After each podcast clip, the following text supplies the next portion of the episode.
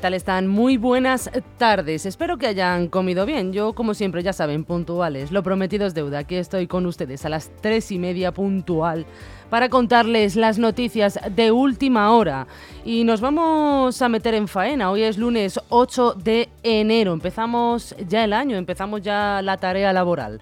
Vamos a meternos en el grueso de las noticias. Les cuento la noticia de última hora y la más importante, dirían el día de hoy, una de las más importantes, que todas lo son.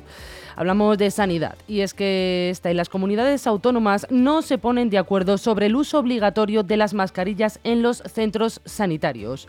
La reunión del Consejo Interterritorial ha terminado sin acuerdo sobre el uso obligatorio de las mascarillas en centros de salud y en hospitales. Las comunidades del Partido Popular, salvo la Comunidad Valenciana y Murcia, que ya han impuesto su uso en centros sanitarios, han rechazado esta imposición.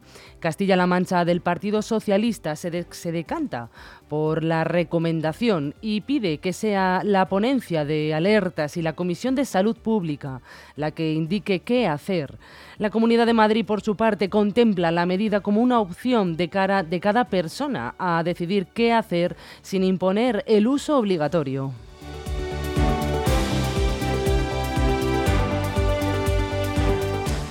Se lo contábamos también esta mañana, pero la repetimos porque también está siendo una noticia bastante importante y es que se han producido presuntos amaños en las oposiciones para inspector y comisario. La Audiencia Provincial de Madrid ha emitido una orden al juzgado para que cite como investigados al director general del Cuerpo de Policía Municipal de Madrid, Pablo Enrique Rodríguez Pérez, y a otros 15 altos cargos, entre ellos jefes de la cúpula policial, comisarios, inspectores, familiares y también opositores. Al juzgado había, el, juzgado había archivado inicialmente el caso, pero tras el recurso de apelación de la Asociación de la Policía Municipal Unificada, se ha decidido reabrir la investigación por posibles manipulaciones en las pruebas. Se centra en aclarar si hubo un delito en las oposiciones de turno libre de inspector e intendente de la Policía Municipal.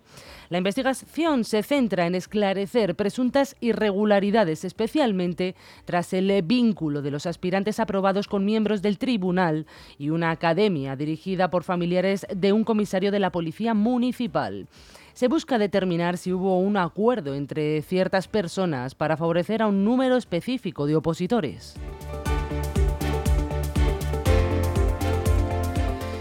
Y presten mucha atención porque seguro que muchos de ustedes o de sus mascotas lo están esperando. La celebración en honor a San Antón, el patrón de los animales, empieza este sábado 13 de enero en Madrid.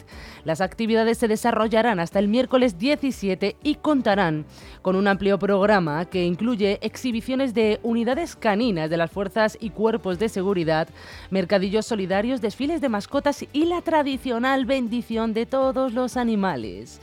La sección canina de la Policía Municipal de Madrid será la encargada de dar el pistoletazo de salida a las celebraciones con la lectura del pregón a cargo de sus responsables. El domingo 14 de enero se repetirán las exhibiciones de las unidades caninas y se celebrará el tradicional desfile de mascotas en la Plaza de Chueca.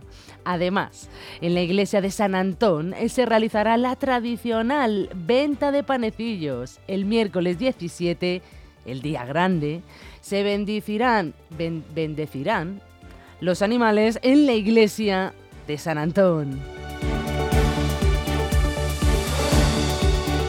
Y nos venimos hasta nuestra tierra pepinera y es que se ha presentado una nueva programación de actividades aquí en Leganés, nuevos cursos en de jóvenes para personas entre 14 y 30 años.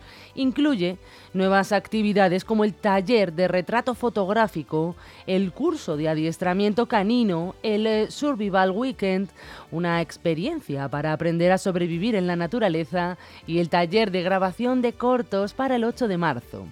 Las personas que estén interesadas en participar pueden obtener más información a partir de este miércoles, según se va abriendo el plazo de inscripción. Será en la página web de De Jóvenes o contactando con De Jóvenes por WhatsApp en el teléfono 690 603 596 o también al teléfono 91 248 9333.